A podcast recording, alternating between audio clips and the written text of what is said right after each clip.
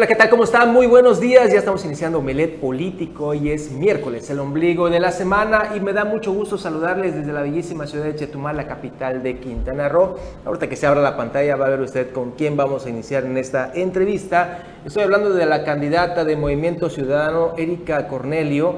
Es candidata de Movimiento Ciudadano al Distrito 14 por la Diputación Local y también mi amigo César Castilla. Ahorita te saludo, César. Vamos a empezar con las damas, Ladies First. Eh, eh, Erika, ¿cómo estás? Muy buenos días. Muy buenos días a todas y a todos, sobre todo quienes siguen a través de las redes sociales, a través de la televisión. De verdad, aquí en el Canal 10, agradecida muchísimo por esta oportunidad de poder dialogar con todas y todos ustedes aquí en Omelet Político. Como siempre es un honor estar aquí, la verdad. Bienvenida, bienvenida, Erika. Mi estimadísimo amigo César, ¿cómo estás? Muy buenos días. ¿Qué tal, Juan Pablo? Buenos días, bienvenida. Muchas gracias. Candidata, buenos días. Estamos iniciando ya Omelet Político. Tenemos mucha información que compartirle, pero antes vamos a tener esta eh, interesante entrevista. Quédese con nosotros los próximos 60 minutos. Estamos iniciando ya Omelet Político. Bueno, Erika, pues coméntanos, ¿no? Cómo va la campaña en el transcurso de... ¿Cuántos días ya llevan? Son... Van aproximadamente 11 días. 11 días, ¿verdad? y contando, así, que hoy tienes recorridos, ¿cómo ha eh, eh, eh, pues ahora sí que se traduce la campaña, cómo te está aceptando la gente, ¿cómo va? Este pues mira, yo estoy bien contenta porque llevamos un recorrido bastante amplio de casi todas las colonias. Vamos a, queremos dar dos vueltas, es decir, queremos visitar dos veces a nuestros, a nuestros amigos y amigas de todas las colonias aquí en Chetumal y también a nuestras comunidades. Hasta ahorita, la verdad es que eh, llevamos el 50% de nuestras comunidades, porque son solo 10, es importante decirlo, son muy poquitas comunidades y eso también ayuda mucho a la movilidad y están bien cerquita. O sea, les puedo comentar algunas. Eh, la última, las últimas en las que estuvimos fue en Juan Sarabia, estuvimos en Subteniente López, estuvimos en Sergio Butrón, donde nos recibieron súper wow, o sea, muy, muy bien. Y lo mismo ha pasado en los últimos días con las colonias que hemos visitado. Estamos, estuvimos ayer en Nuevo Progreso, estuvimos en Emancipación, hemos estado en Jardines, hemos estado en Forjadores. Y la verdad es que no se los digo solo porque soy la candidata, no, sino porque el recibimiento que hemos tenido, tanto por parte del candidato a gobernador, el doctor Pech, quien es mi candidato en Movimiento Ciudadano. Eh, es una recepción padrísima. La verdad es que la gente te pregunta, y viene el doctor Pech con ustedes, ¿no? Porque justamente hay un cariño hacia el doctor Pech y también con nosotros, ¿no? Hay una apertura porque uno de los temas que se presentan ah, en cada momento que visitamos cada casa es que ya no quieren a los mismos de siempre que ya no quieren a los mismos políticos, que ya no quieren a los mismos partidos y que ya no quieren la misma clase política de siempre. A los cartuchos quemados que de verdad y, que los vuelven a reciclar en los otros partidos.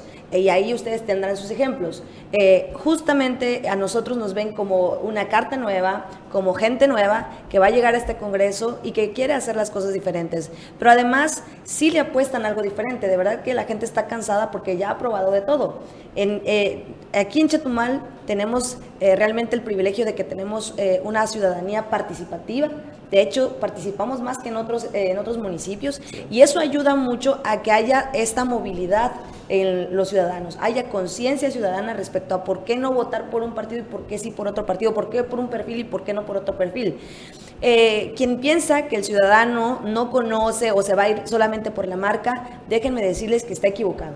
Y está equivocado porque realmente la gente está observando quiénes están participando en este proceso electoral, quiénes están eh, caminando, cuáles son los perfiles de estos candidatos y candidatas y están dando obviamente su voto de confianza y, de verdad que así, cuando vamos a cada casa, nos dicen, tú vas a ganar, tú vas a ser la candidata, o sea, tú vas a ser la diputada, y de verdad que hay tanto cariño, y lo decimos porque así pasa. En los cruceros, nosotros, eh, ustedes lo han observado, con el doctor Pech también, los cruceros son una cosa impresionante.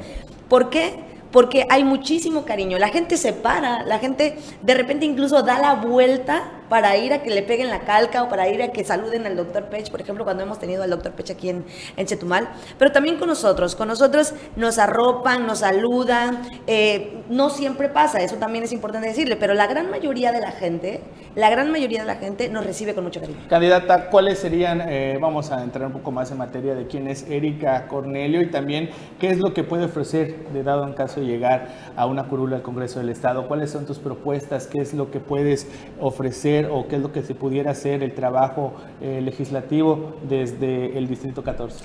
Claro que sí. Miren, primero lo saben todos los que me conocen, yo soy una mujer joven de una comunidad originaria de allá de la zona limítrofe con Quintana Roo, eh, de Dos Aguadas. De allá vengo, de allá soy originaria y vine a la ciudad, aquí a Chetumal, a los 15 años y aquí hice toda mi vida profesional. Desde entonces soy activista, soy, actualmente soy profesora universitaria, pues obviamente tengo mi vida profesional construida desde los diferentes temas que a mí me ocupan. Uno de los temas que a mí me ocupan es la defensa y la protección de los derechos de las mujeres y esa ha sido mi causa. Esa causa me va a acompañar en todo en todos los espacios a donde yo transite. Y justamente eh, a través de eso y por, eso, por todo lo que he trabajado a lo largo de los años eh, en los que me he dedicado tanto a la defensa y la protección de los derechos de las mujeres, como al emprendimiento, como a diferentes temas en los que me he involucrado, Hoy, eh, en, esta, en esta propuesta que traigo, traigo una agenda de trabajo. Esa agenda de trabajo está dividida en cuatro ejes. ¿Cuáles son estos cuatro ejes? Y se las voy a platicar someramente porque eh, voy a hacer una rueda de prensa el día eh, viernes a las 9 de la mañana para que también nos acompañen y conozcan cada una de las iniciativas de ley que voy a estar promoviendo en esta eh, siguiente legislatura.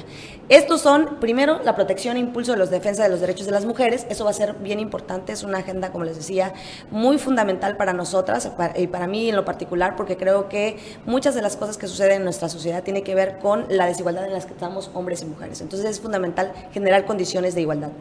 El siguiente tema tiene que ver con qué es la preocupación del ciudadano. ¿Cuál es la preocupación de la ciudadana y el ciudadano todos los días? Son dos temas. El, primer, el segundo eje es el fomento del empleo. El tema del empleo es un tema, o el desempleo, es un tema que nos atraviesa al gran porcentaje de la población. Cada colonia popular que voy, cada colonia que me dice una ciudadana o un ciudadano que su hijo o hija que acaba de egresar, que para qué estudió si finalmente no tiene chamba, ¿no?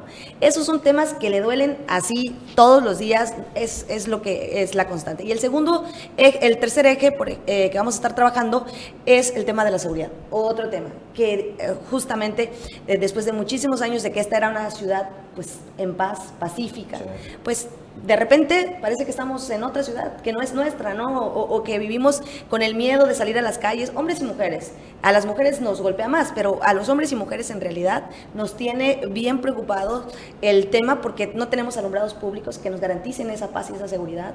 Hay un tema de abandono total por parte de las autoridades municipales y no lo digo yo, lo dicen los ciudadanos. O sea, realmente eso es lo que les duele y por eso vamos a trabajar en este tercer eje. Otro eje que vamos a estar trabajando y es el último, son cuatro ejes que vamos a estar trabajando. No quiere decir que son eh, los únicos, pero son los cuatro ejes que ahorita tenemos planteados. Torales, ¿no? Y torales, ¿no? Eh, este es el eje anticorrupción. Mientras más corrupción haya en el servicio público, menos resultados vamos a tener. Y el uso eficiente de los recursos tiene que ver con el tema de anticorrupción. Si no trabajamos en estos temas, pues seguiremos teniendo los servidores públicos que tenemos hasta ahora. Entonces, para mí es, es fundamental trabajar en un tema eh, de anticorrupción y vamos a hacer las iniciativas correspondientes en ese tema. Erika, en el caso de la comunidad de Dos Aguadas, pues hay de allá vienes, pero eh, me gustaría saber si has visitado estas zonas, evidentemente, nos dices que sí. Eh, ¿Cómo se puede desde el legislativo hacer un plan estratégico de desarrollo, no solamente para Dos Aguadas, sino para el distrito en el, que, en el que estás? Me refiero a Subteniente López, que lo he visitado en los últimos días varias ocasiones, y el sentir ciudadano es nos cerraron el puente, abrieron el nuevo y estamos en nuestra economía abajo, abandonados y demás. Eh, esta es una de estas 10 comunidades dices que hay, ¿no? Son 10 comunidades. En el distrito. 10 comunidades, sí, sí. Entonces, ¿cómo reactivar esta zona eh, a través del legislativo? ¿Qué propuestas tienes para esta? Sí, justamente eh, tenemos dos, eh, dos temas ahí, pero miren, les voy a explicar, porque nosotros estuvimos en Subteniente López hace dos semanas aproximadamente, en fin de semana, y trabajamos con uno de los sectores más, que más les ha dolido todo este abandono. Uno es los mototaxis y los taxis de la comunidad de Subteniente López. Su principal dolor es porque justamente ellos viven de la entrada y salida de, la zona libre de Belice, ¿no? Entonces ellos entran y salen y hay una movilidad constante. Entonces vamos a trabajar en conjunto con el Ejecutivo el tema de la ley de movilidad Ese es un tema que va a afectar directamente o que va justamente a atender las preocupaciones, mejor dicho, del área de subteniente López. Esta ley de movilidad que para todos es recaudatoria y realmente no está atendiendo la realidad social, justamente va a haber un trabajo colaborativo con el Ejecutivo, ya lo ha planteado incluso el doctor Peche en su agenda de trabajo, es una nueva ley de movilidad. Vamos a estar trabajando en esa nueva ley de movilidad y vamos a construir con todos los sectores afectados porque pues al final de cuentas no solamente afecta a Subteniente López, afecta a toda la, a toda, a toda el área, este, a todo el estado eh, justamente, ¿no? Y otro tema que le preocupa justamente es este abandono, ¿no? ¿Qué ha pasado después de que se cerró el puente y que no se ha eh, logrado este, em, eh, sí, dinamizar el, tema, el tema de la economía local?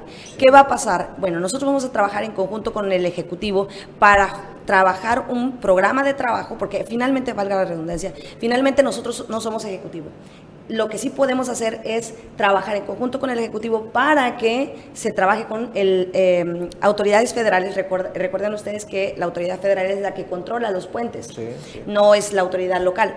El doctor Pech desde el Senado, de hecho, hizo algunas acciones contundentes para que se aperturara de alguna manera el puente, el puente de eh, la comunidad de Santa Elena Subteniente López. Y sí se hizo esa, esa apertura, pero no ha logrado eh, potenciar los resultados. Entonces tenemos que volver a continuar con ese proceso de apertura para que obviamente eh, se pueda permitir el paso de los dos, de los dos lugares. Si la persona que quiera entrar por el otro lado, pues pueda entrar y que la persona que pueda entrar y salir de este lado del subteniente López para poder aterrizar sobre todo la economía local, que se impulse y se potencia a partir de esta apertura, ¿no?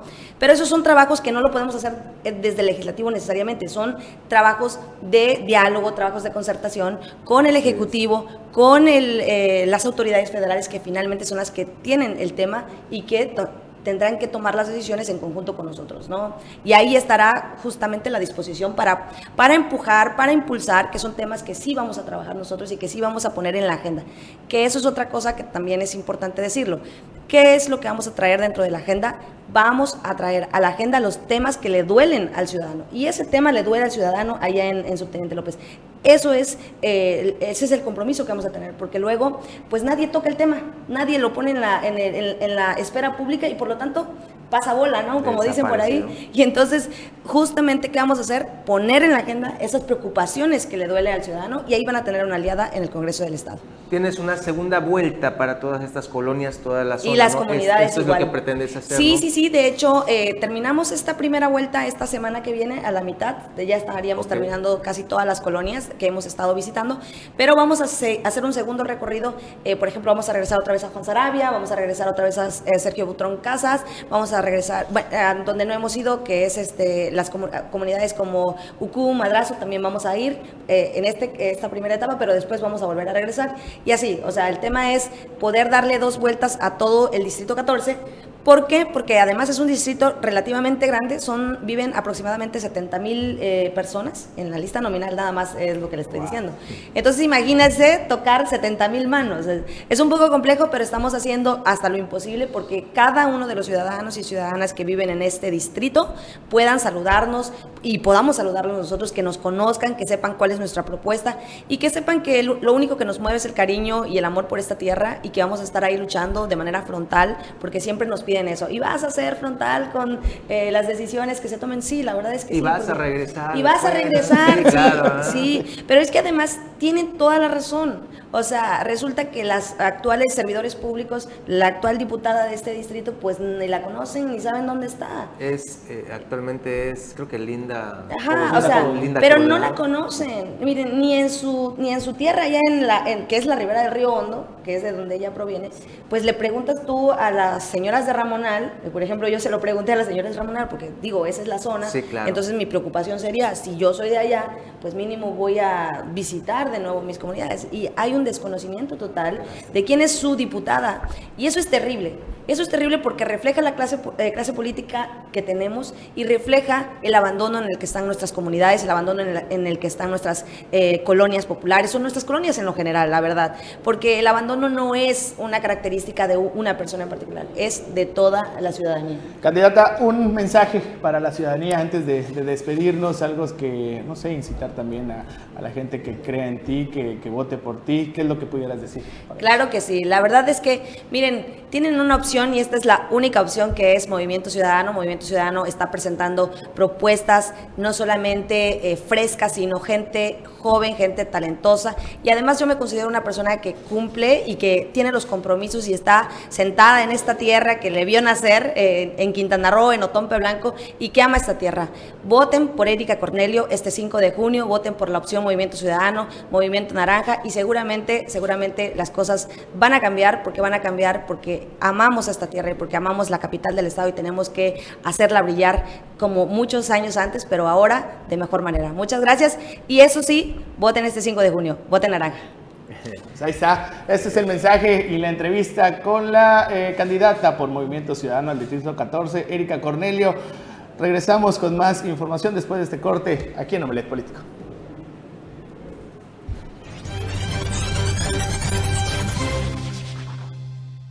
Ya estamos de vuelta aquí en Omelet Político y quiero saludar con mucho gusto a mi amigo Anuar Moguel, el profe de la información. Anuar, ¿qué tal? Muy buenos, días, Juan Pablo. Buenos días, César. Buenos días a todo el público de Omelet Político. Eh, a ver, César, vamos con el tema que traes allá. Ah, bueno, vamos con el tema de, de, pues, no, de seguridad, de inseguridad que sigue eh, aumentando aquí en la capital del estado. Eh, desde el día de ayer por la madrugada se empezaron a registrar diversos este, actos, bueno, hechos delictivos. durante la madrugada una mujer fue este, víctima de violación en la colonia magisterial. Ahí fue, ella asegura que tres sujetos la ultrajaron sexualmente. Luego logró pedir ayuda a través de un mensaje de WhatsApp para su hermano, quien desde la colonia Pacto Obrero llegó a auxiliarla ahí en la colonia magisterial. La encontró completamente desnuda en la calle, eh, golpeada y fue pues, atendida por elementos de la policía Quintana Roo y posteriormente trasladada a un hospital donde pues ya recibió la atención médica. Eh, minutos más, bueno, horas más tarde, ya por la noche de, ayer, eh, bueno, por la tarde-noche se registró primero un una privación ilegal de la libertad, ahí donde se llevaron a un sujeto que iba a bordo de una motocicleta. Esto fue cometido por sujetos armados a bordo de un vehículo Aveo color gris. Eh, esas son las imágenes de, momentos después de que pues, se cometió esta privación ilegal de la libertad. Ahí se llevaron, repito, a un sujeto que iba a bordo de una motocicleta, lo lo interceptaron estos presuntos delincuentes y se lo llevaron. Esa es la motocicleta que pues dejó ahí en el lugar. Eh, hasta el momento se desconoce el paradero de, este, de esta persona. Se realizaron al menos seis detonaciones de arma de fuego para que el sujeto pues detuviera su marcha en su motocicleta y se lo llevaron por la fuerza en este vehículo. Minutos más tarde, ya en la colonia 8 de octubre, se registró un eh, robo con violencia a un eh, conocido como Servifresco. Este es el momento en el que estos delincuentes pues se dan a la fuga, pero pues este, si podemos ver las imágenes del momento, la, del hecho delictivo, cuando ingresaron estos, estos delincuentes, empujaron a una persona de la tercera edad que estaba encargada de la caja registradora. Si podemos eh, ver el video, ese es el momento en el que estos sujetos, bueno, este sujeto entra, esta persona como vemos en pantalla es la que estaba atendiendo el lugar, estos conocidos como servifrescos, vamos a verla, es el momento que entra ya pues amagando a este sujeto con el arma de fuego, empuja a, la persona de la tercera edad y se lleva por completo la caja registradora. Hasta el momento desconocemos el monto del dinero que se llevaron, ¿eh? pero eh, se habla de alrededor de 10 mil pesos y pues la persona, el, el, hombre de la tercera edad, pues resultó con un golpe en la espalda y también en la cabeza. Esto es lo que está ocurriendo aquí en la capital del estado. Este es el momento en el que se dan a, la fuga. Eh, si vemos ahí eh, la parte eh, de arriba de, la pantalla, es el momento en el que huye este delincuente. Atrás de él sale el hijo del, señor que fue atacado, se sube a, un motociclista, estos conocidos como repartidores, e inician una persecución, pero pues los pierden de vista ahí por la, calle este, en Faisán de, esta misma colonia de ahí por la 8 de octubre. dos, dos, cosas que yo veo aquí, mi estimadísimo César, es uno, la violencia ejercida hacia un adulto mayor se me hace excesiva, por más de que, de que pues lo vean como una posibilidad de que reaccione el señor, se me hace excesivo ello. Eh, y además, pues si le van a robar, ya, ya, pues ya está dentro, ¿no? Es, es, terrible. Uno. Y dos, vemos con mucho pesar que siguen habiendo motocicletas sin placas en la ciudad de Chetumal. Y que no pasa nada. A pesar de esos operativos ostentosos y demás, vemos que siguen habiendo motocicletas sin placas en la capital. Y digo esto porque me he topado en los últimos días infinidad de motocicletas. Eh, una vez platicaba con el director de tránsito, me decía, es que la mayoría de ellas son nuevas y no, no es cierto. Hay muchas motocicletas que ya son seminuevas o con un uso constante, entonces no, no justifica el hecho de que anden sin placas. Tomando en cuenta que también otras se roban para cometer, o sea, les quitan las placas para cometer estos crímenes, ¿no? Y luego las abandonan como caso anterior. Pero bueno, lamentablemente, aquí vemos las imágenes. Eh, llegan a veces con casco, con el cubrebocas, que esto ha favorecido, esto ha favorecido a que sean poco identificados. Sí, esto ha favorecido la, pues, cubrir lo que es su identidad de estos delincuentes, eh, el, cubrebocas, pero pues sí, la, manera tan violenta en la que empujaron a este señor. No, brutal, pues, brutal. y pues de lo, de lo malo, lo bueno, afortunadamente, pues no resultó lesionado esta persona con un proyectil de arma de fuego, pero pues sí, el susto que se llevó el señor pues fue enorme, hasta el momento no hay detención. Y cuando, cuando queda grabado en imágenes es cuando más nos impacta, pero este tipo de casos, según las estadísticas, ocurren cuántas veces al día? Son siete, siete, de, siete veces cinco a siete este, robos patrimoniales, así están siendo denominados los que ocurren, eh, y uno de los hechos también que este, también hay que mencionarlo, esta, esta violación a otra mujer aquí en la capital del estado, eh, y repito, la dejaron completamente desnuda en la, vía pública, esto en la colonia magistral. Recordar nada más que Quintana Roo eh, encabeza la lista de delitos sexuales, está siempre entre los primeros lugares a nivel nacional. Hay que apretar ahí mucho en este trabajo de seguridad. Por ello después la, gente utiliza estas famosísimas terapias grupales, muy buenas por cierto, no, no se lo quiero eh, eh, decir, pero han, han, hecho mucho eco. Fíjese, también a las 3 de la madrugada nos mandan estas imágenes de este sujeto, César Castilla, que maneja a la perfección la, nota policíaca, igual ha de tener conocimiento sobre ello. Dice, este sujeto intentó ingresar para robar en un establecimiento de la colonia Bicentenario alrededor de las 3 de la madrugada y rompió cámaras de seguridad del lugar. Afortunadamente, pues lograron captarlo. Vea usted, si lo conoce, denuncie denuncie porque hay que acabar con estas ratas, estos sujetos que pues se van contra el patrimonio de la sociedad y de eso tenemos mucho aquí en Chetumal lamentablemente. Así que si usted conoce que ahí pues se debe de ver Más rasgos, identificar, identificar ese sujeto y denunciarlo. Qué barbaridad. Bueno, en más información vamos a cambiar radicalmente de tema. Ya saben que se está disputando ahí en el Congreso del Estado un puesto de burócrata de lujo. Sí.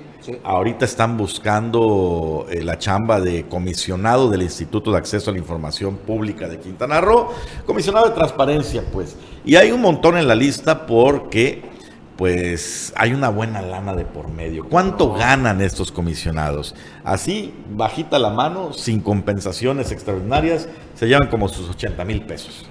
Si no es que hasta más. No, no, eso es lo que aparece, ¿no? En el tabulador. más seguros médicos de lujo, más vehículo, más esto. Ellos son tres y manejan toda la bolsa de lana y ellos dicen, eh, propongo que nos aumentemos el 10% del sueldo para los próximos 20 días. ¿Y quién aprueba? No, pues yo, yo con, con, uno más que apruebe ya estuvo, es mayoría, ¿no? Entonces, ahí, ahí lo vemos. Eh, manejan un presupuesto como de casi 36 millones, 37 millones de pesos al año, así que está jugoso el puesto.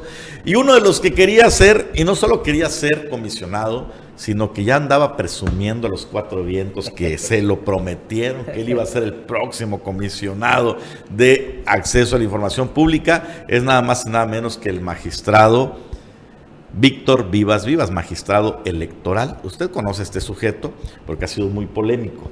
Allá por el 2017 fue protagonista de un escándalo cuando su hoy compañero, Sergio Avilés, filtró una conversación cuando uno era consejero electoral, Sergio Avilés era consejero electoral y él era magistrado, prácticamente regañándolo y diciéndole, acuérdate a quién le debes el puesto. se lo debes al gobernador Borges y más vale que, que te alinees. Es decir, coaccionando la actuación parcial de un consejero electoral. Sí, caray. Decía en otro espacio informativo, en cualquier otro país, con eso hubiera sido suficiente para que lo inhabiliten de por vida de puestos públicos. Pero ¿cuánto tiempo ha estado en el Tribunal Electoral Víctor Vivas? Pero esto es México. años. En eso lo que le costó el escándalo en esa ocasión fue que lo quitaron de la presidencia. Únicamente. Un ratito porque después volvió a regresar y volvió a ser presidente. Bueno, pues parece que el karma le está llegando porque ayer en su entrevista le han puesto una tunda a los diputados, casi casi diciéndole que como magistrado pues era bien maleta, que todo le salía mal, que todo le rechazaban. Y peor aún, lo sacaron de la lista de aspirantes. Definitivamente, aquí estoy buscando igual algunos datos que me pasaron mi estimado Anwar y pues prácticamente eh, ya le dieron palo a, a Víctor Vivas. Vivas, recordemos que Víctor Vivas es primo hermano de Félix González Canto, y él estaba buscando la presidencia del Instituto de Acceso a la Información y Datos Personales, donde tristemente y trágicamente también Orlando Espinosa Rodríguez ha estado 12 años. enquistado en este cargo. Ex secretario particular de Félix González Canto. Félix González Canto, nada más para que usted vea. Dice, una de las razones que argumentó el área jurídica del Congreso es que Víctor Vivas justamente eh, como magistrado del, Tribunal Electoral, presentó un proyecto ante el Pleno de ese organismo sobre un asunto de la actual legislatura, en el pleito legal con el IECRO y en el cual propuso apoyar al Congreso consideraron que eso era un claro conflicto de intereses y además se decidió no incluirlo en la lista de aspirantes del IDAICRO para respetar la integración del Tribunal Electoral y que ese organismo pueda desarrollar su tarea en el proceso electoral. Y eh, para clarificar esto, eh, hay un diferendo entre el IECRO y el Poder Legislativo y en el Tribunal Electoral de Quintana Roo, Víctor Vivas Vivas votó a favor del Congreso, por así decirlo. Entonces se podría interpretar que ahora está queriendo cobrar el favor. Por eso dijeron, no, no, no, aquí hay conflicto de interés. Y Palo, dicen que salió el señor echando pestes en su eh, entrevista. Justamente, justamente ayer estuve en el Congreso, mi estimado Anuar, y llegando, llegando al Congreso, Víctor Ibas acaba de irse y me dicen mis compañeros, Juan Pablo, se te fue Víctor Ibas. Digo, ah, caray, y se fue enchiladísimo recordándole a los diputados a su progenitora y demás, por el simple hecho de que en la, eh, eh, en la entrevista pues no salió bien y lo rasparon los bueno, pero mira, a mí me pasaron una foto, una imagen eh, que pareciera inocente. Así llegó Víctor Vivas a, a, andaba Rolando, pidió permiso al, al, Tecro para faltar un día y andaba moviéndose en esta camioneta Traverse. En su momento fue una camioneta cara de lujo, pero pues ya tiene sus años. La compró o, se la, la compró el Tecro cuando él era presidente. Es un vehículo oficial. Sí, claro. Es un vehículo del Tribunal Electoral de Quintana Roo para uso del magistrado, en ese entonces magistrado presidente. Sin embargo, ayer mismo eh, yo estuve investigando en el TECRO porque digo, oiga, fue a su entrevista. No, es que pidió licencia el magistrado para faltar. Se llevó el vehículo. Y se llevó el vehículo. Cuando estás de licencia, mm, no puedes utilizar. Te, alejas, te desajenas de todo eso. fue un día, ¿no? O dos, o los que tú quieras pero los días que estés de licencia no puedes usar recursos públicos. Tienes que entregar el vehículo oficial lo que demuestra él que pues él usa los recursos públicos como si fueran de su peculio, de su propio patrimonio. Y, estoy seguro que cada determinado, bueno, determinado tiempo los magistrados del Tribunal Electoral realizan el cambio de vehículos. Esta es la segunda vez que ya están cambiando, seguramente ya se ve viejito esta unidad, van a estar buscando el cambio a vehículos nuevos como sucede también en el Instituto Electoral de Quintana Roo. Oye, Anuar, ¿viste igual la bronca que hay entre Chanito Toledo y el doctor José Luis Pérez Barrios? Bueno, no tanto hacia el del doctor para él, sino de Chanito hacia el doctor. Está buenísima, pero si te parece lo, platicamos después del, del corte.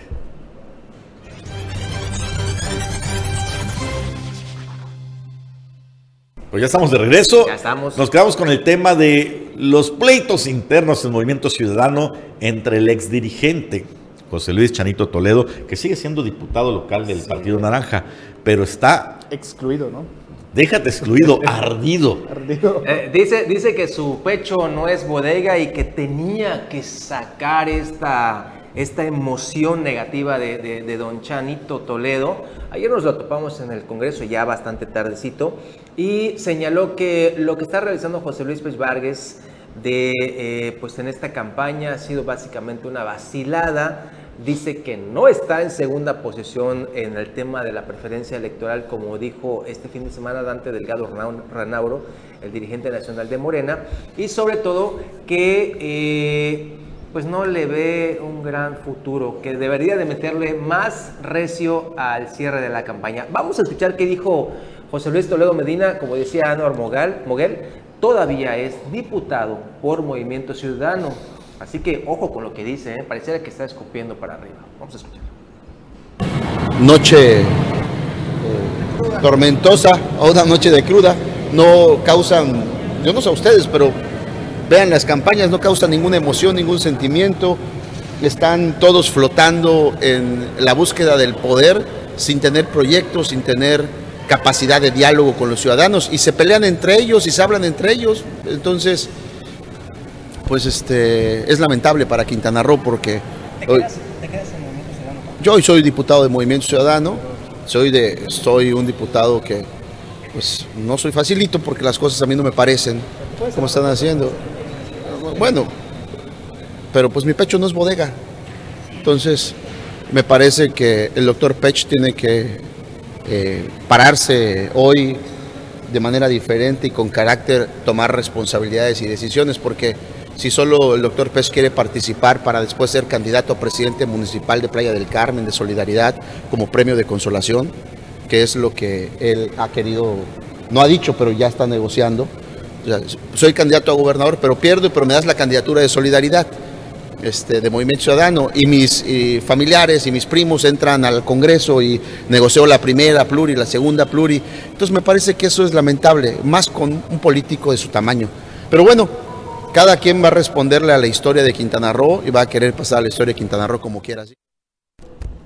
Pues ahí están las duras palabras de Chanito hacia el candidato naranja. Se supone que por institucionalidad tendría que apoyarlo, ¿no? Guardarle respeto, está pateando el pesebre, ¿no? Sí, Está pateando el pesebre. Y alguna ocasión lo hizo dentro del PRI, nada más que no tan público. También se enojó mucho cuando le dieron la candidatura a Mauricio, Mauricio. Góngora Escalante. No sé si recuerden ese episodio. Este Chanito era el delfín de, de Roberto Borges, ¿no? Era, era lo que, la, bueno, la línea que supuestamente se iba a seguir y al final de cuentas Mauricio Gómara fue el candidato. Y también se enojó, pero ahí pues se mantuvo calladito porque sabía que con el PRI no había tonterías. Eh, nada más no trabajó en la campaña a favor de Mauricio Góngora, hizo su berrinche y demás, pues ahora ya no se queda callado, ahora sí lo dice, dice que es un candidato tibio el de Movimiento Ciudadano y que no crece y que no cree lo que dijo su líder nacional de que está en segundo lugar.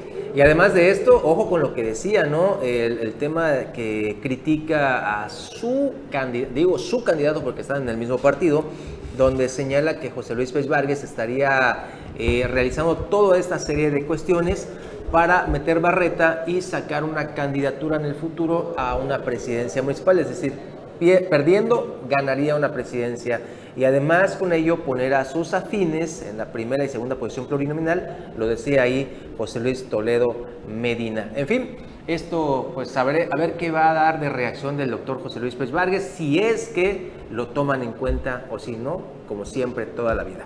Bueno, eh, ¿qué más vamos, mi estimado César? Pues ahí tenemos ahí unas notas pendientes de las o, vamos con el comentario de Indira Carrillo. Vamos a ver el comentario de nuestra compañera y amiga Indira Carrillo.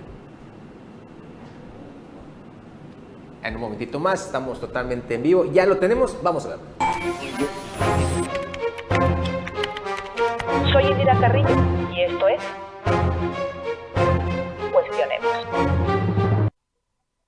Quintana Roo está en tercer lugar nacional en delitos de alto impacto, se reveló en la mañanera del presidente AMLO el viernes 29 pasado, transmitida desde la ciudad militar en la zona continental de Isla Mujeres.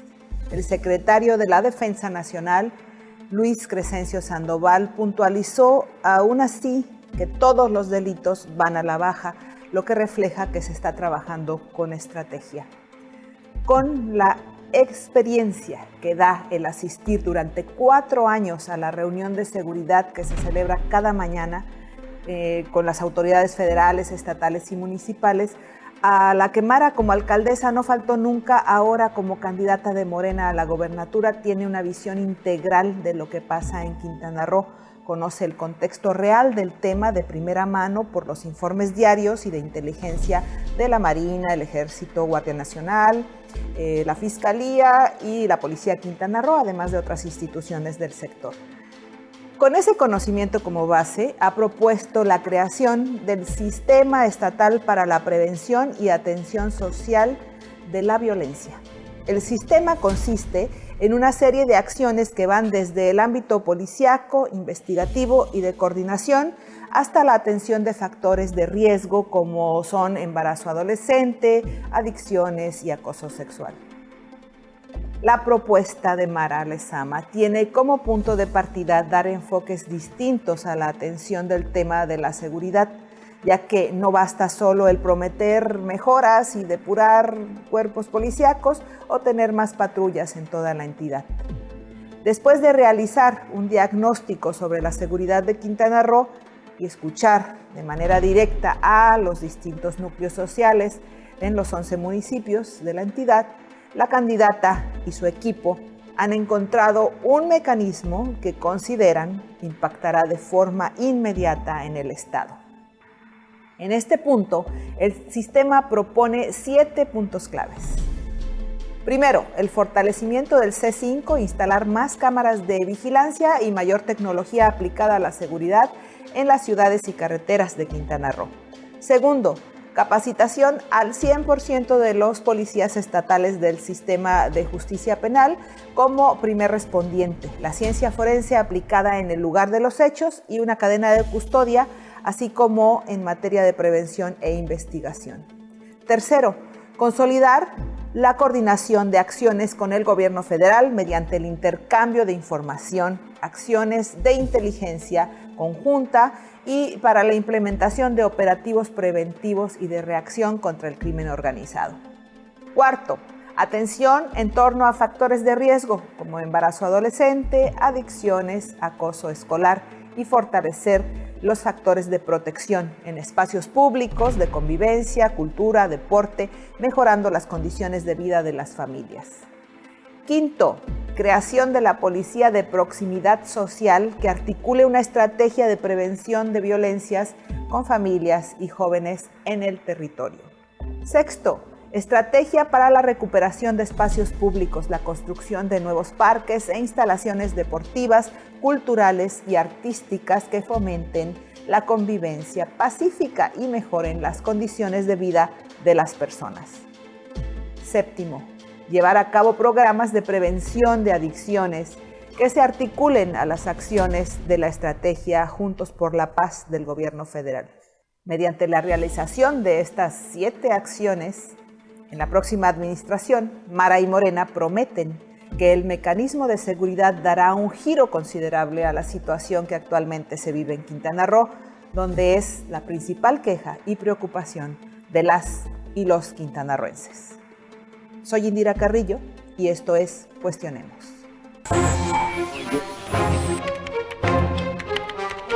Soy Indira Carrillo y esto es... Vamos, vamos un corte y regresamos con más aquí en Omelet Político.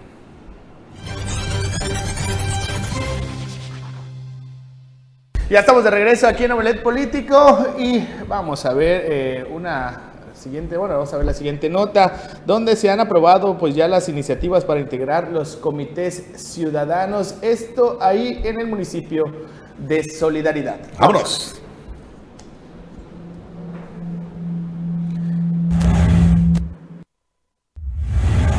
con la finalidad de que los comités de la Contraloría Social sean exclusivamente integrados por ciudadanos y estos vigilen las obras que se construyen en el lugar donde viven, fue aprobado el proyecto de iniciativa del reglamento para la integración, organización y funcionamiento de estos comités durante la séptima sesión ordinaria de la Comisión Edilicia de Desarrollo Social y Participación Ciudadana en Solidaridad. El presidente de esa comisión edilicia, Rodolfo del Ángel Campos, afirmó que es importante que la Administración Pública Municipal, encabezada por la presidenta municipal de Solidaridad, Lili Campos Miranda, cuente con las herramientas necesarias y ordenamiento jurídico para lograr sus objetivos. Este reglamento municipal existía desde el 2010, pero se contrapone con la ley general, con la del Estado, por lo tanto queda inexistente al no estar supeditado a una ley estatal ni federal. Detalló que la Contraloría Social así era manejada con anterioridad. Los comités eran integrados con la participación de servidores públicos y ciudadanos. Si hablamos de una Contraloría Social de comités ciudadanos, deben ser únicamente ciudadanos para no ser juez ni parte,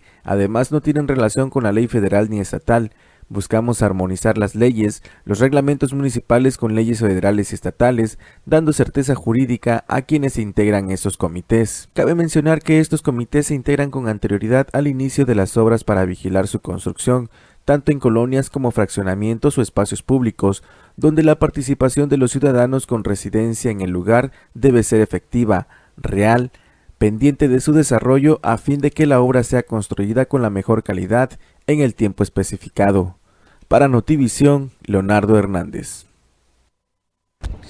En más información, sigue la candidata de la coalición Juntos Hacemos Historia, Mara Lezama, en campaña y ahora señaló que impulsarán al centro del Estado a través de una serie de incentivos. La información aquí.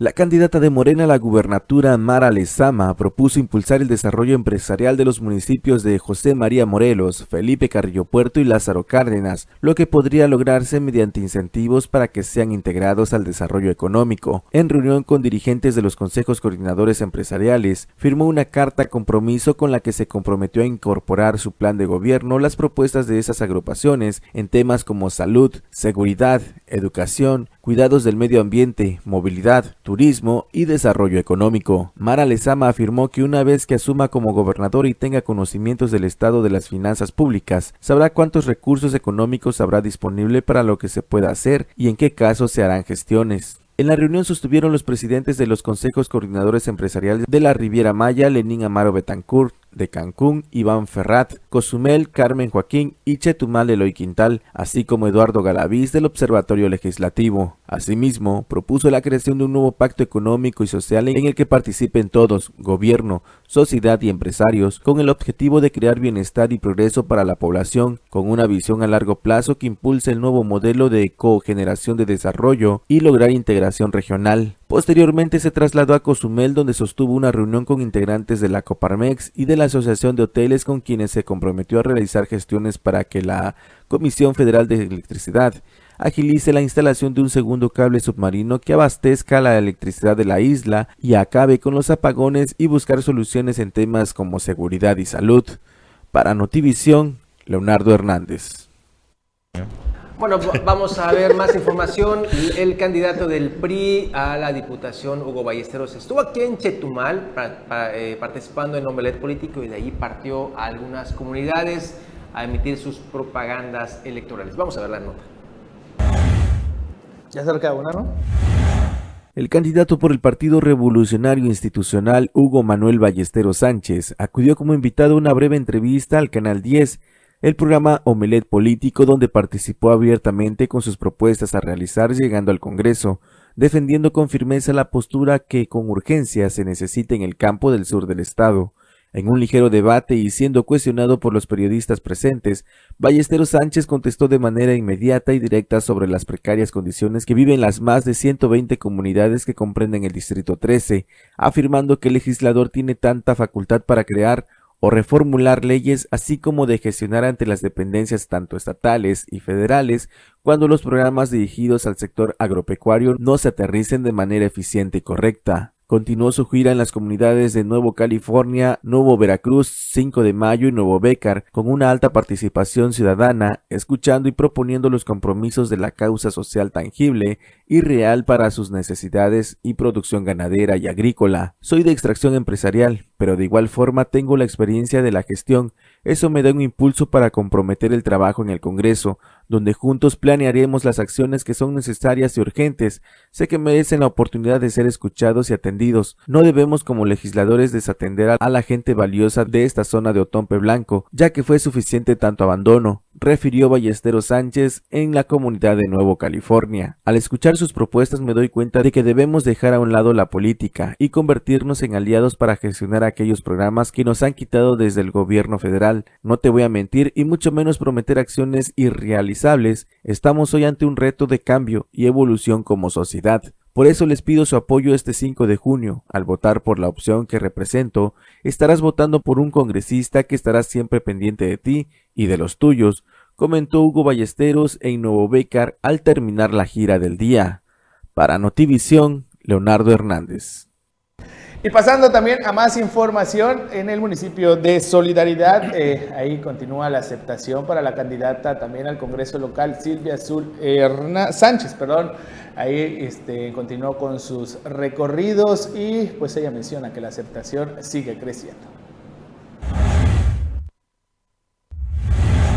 Sin prisa pero sin pausa, la candidata diputada por Morena al Distrito 9, Silvia Azul Sánchez, intensificó su campaña a ras de piso en Villas del Sol, fraccionamiento en el que la mayoría de sus habitantes están decididos a hacer realidad la cuarta transformación en solidaridad. En un encuentro con medios de comunicación durante su recorrido, la banderada de la alianza Juntos Hacemos Historia en Quintana Roo recabó las inquietudes y expuso que la principal en Villas del Sol emerge de los altos costos de agua potable y el deficiente servicio. La principal inquietud aquí en Villas del Sol es el tema del agua. Llegando en el Congreso, nos daremos la tarea de revisar el contrato de Aguacán, porque igual mencionan que los servicios son muy deficientes y los costos son demasiado elevados, consumas o no consumas, la tarifa es elevada para los vecinos, citó la candidata. Asimismo manifestó que su agenda legislativa tiene contemplada la gestión con los tres niveles de gobierno a fin de fortalecer el servicio de salud en Puerto Aventuras y en Puerto Maya. Los escuché y me llevo en mi agenda legislativa una de sus principales inquietudes, no tienen un espacio digno para poder recibir la atención médica o los que hay no tienen médicos para poder brindar el servicio. Mientras tanto, deben desplazarse hasta aquí, Playa del Carmen, y esto se vuelve complicado. Trabajaremos y realizaremos gestiones necesarias para que ellos cuenten con la garantía de los servicios en materia de salud pública, respondió la banderada. Sul Sánchez dedicó la jornada para escuchar al personal de albañilería de la Riviera Maya, al que celebra cada 3 de mayo el Día de la Santa Cruz. Para Notivisión, Leonardo Hernández. No tiene rival Silvia Azul ahí en el Distrito 9. ¿Han visto ustedes algún otro candidato? De hecho, yo ni conozco los otros candidatos o candidatas a este distrito, el 9. Entonces va a ser un ah, día de campo, de esos distritos donde sí va a ser un día de campo para Morena y que además van a aportar un montón de votos para la candidata a la gubernatura. También fíjate que el otro distrito que lo señalan que va a ser avasallador es el de eh, eh, donde está Reina Durán y Mildred Ávila Vera, eh, también se ha mencionado ello. Habrá que darle Habrá, habrá, que ver, ¿no? Reina Durán viene de Morena, hizo trabajo de base en su momento y está confiada en que eso le dé pues competitividad. Eh, sin embargo, pues bueno, muchos dicen que la estructura de Mildred Dávila la ha venido alimentando de muchos años. Vamos a ver. Habrá que ver. Vamos a ver. Que finalmente los resultados serán los que mandan. Pensé que ibas a decir que el distrito 15 aquí en el, No, esos están bien. en fin. Listos, mi estimado Anuar César, gracias a todos ustedes por haber estado aquí con nosotros en Omelet Político. Nos vemos mañana. Hasta mañana. Hasta mañana.